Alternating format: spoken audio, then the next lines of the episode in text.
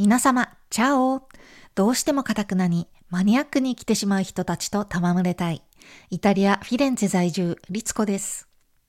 こちらのチャンネルでは、仕事や家庭環境に突然大きな変化が起こって収入が途絶えてしまったとしても、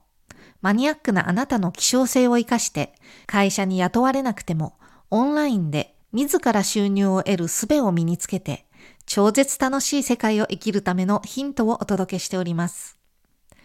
前回は直感に従ってわがままに生きようというお話をしました。今回は諦め、手放すことについてお話しいたしますね。やっとのことでフィレンツェに到着した私ですが、全く知り合いもいない知らない街で落ち着ける住居を探すっていうことがどれだけ大変なことかを思い知らされました。空港からホテルに到着した私は、語学学校にお金を払って本登録した時に、語学学校が用意してくれたアパルタメントに1ヶ月分お金を払っていたんですね。ですので、6月1日からそのアパルタメントに移るため、タクシーを呼んで、そのアパルタメントに行ってみると、すごい坂の上っていう立地を見ておののきました。そして大きなアパルタメントを二人のお堅い職業のイタリア人の独身女性がシェアしていて、空いている一部屋を私に貸してくれる状態でした。フィレンツェで3部屋のお家を借りようとすると結構なお家賃になりますので、一人身の女性はシェアした方が余裕のある生活が送れるのだと思います。お家は広々としていて申し分なかったのですが、なんとキッチンに洗濯機があるのに、これは学生は使用禁止だから、外のコインランドリーで洗ってきてねって言われてしまったんですね。生まれてこの方、洗濯機がない生活をしたことがなかった私には、非常に厳しい通達でございました。6月のイタリアは、夏のような暑さで、洗濯物がすぐ乾く季節だったから良かったものの、冬にそんなこと言われたら泣いちゃいますよね。そして近所のコインランドリーを探すのですが、ないんですよ。なんと、私は毎回バスで15分の中心街に洗濯物の大袋を持って洗濯に行って帰ってくる羽目になったのでした。そして彼女たちは私が毎日シャワーを浴びるのをかなり軽減そうに見ておりました。そして私がシャワーを浴びた後には同居人の一人がシャワーで壁のタイルに飛んだ水滴を一滴も残らず拭き取っていたんですね。私はそれを見てかなり驚いたのですが、どうやらミネラル分が多い香水をね、放置しておくと、白い水滴跡がすぐについて取れなくなるらしいんですね。で、掃除するのが嫌なのか、彼女たちは週1回シャワーを浴びるか浴びないかという日本人の私には信じられないルーティンを送っていました。イタリアでは便器の脇にビデがあって、みんなお尻は毎日洗っているんですけれどね、乾燥しているとはいえ、暑い季節でもイタリア人は結構平気でシャワーを浴びずに過ごしています。そしてキッチンもほとんど汚さないのが基本ですね。本当に簡単な調理だけして、魚介のフリットとかピッツァとかは外で食べるのが基本ですね。ワーキングウーマンの彼女たちがキッチンで調理しているのは本当に数回しか見たことがありませんでした。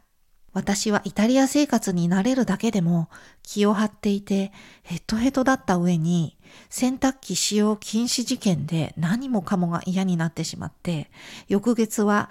違うお家に変えてもらえるように語学学校に頼んでおきました。次のお家は20歳のスペイン人と18歳のポルトガル人の2人の男子学生との同居でした。今度は洗濯機もありましたし、彼らとの同居は楽しかったのですが、フィレンツェの最果ての地にそのお家はあって、バス停も家の前が始発なのですが、時刻通りに来たことがほとんどないんですね。今は電光掲示板であと何分で到着とか、それがスマホアプリと連携していて、どこにいても到着時間を把握できるのですが、当時は携帯もガラケーだし、毎回来るのか来ないのかわからないバスを待ちぼうけで、学校に着くまでひどく時間がかかるのに疲れて、今度こそ中心街に住もうと心に誓って、自力で探し始めました。今では禁止となってしまったのですが、当時はシェアハウスを張り紙などで簡単に見つけられる時代でね、日本語で書かれたシェアメイト募集の張り紙を見つけて、私はそこに電話してみると、優しい日本人女性が電話に出てくださって、なんだか心からほっとしたのを覚えています。内見させてもらいに行くと、なんと中世のお屋敷の中が改装されたアパルタメントでした。3部屋あって2人の日本人女性との同居だそうです。洗濯機は使えるし、学校まで徒歩10分以内という最高の立地に私はやっとほっと一息ついてその家に落ち着くことになりました。フィレンツェに来て3ヶ月目の安堵でした。そして私は学校のスケジュールを知らずに過ごしていたのですが、なんと語学学校は7月末から9月半ばまで夏休みに入ってしまったんですね。で、突然自由になった私は、無理やり旅行の計画を立てて出かけることになったのでした。こんな留学生活はとても刺激的でしたが、私は精神的にとても疲れていました。語学学校に通っていたって喋れるようになるわけではないイタリア語。言葉が通じない中でイタリアを100%楽しめないでいる自分。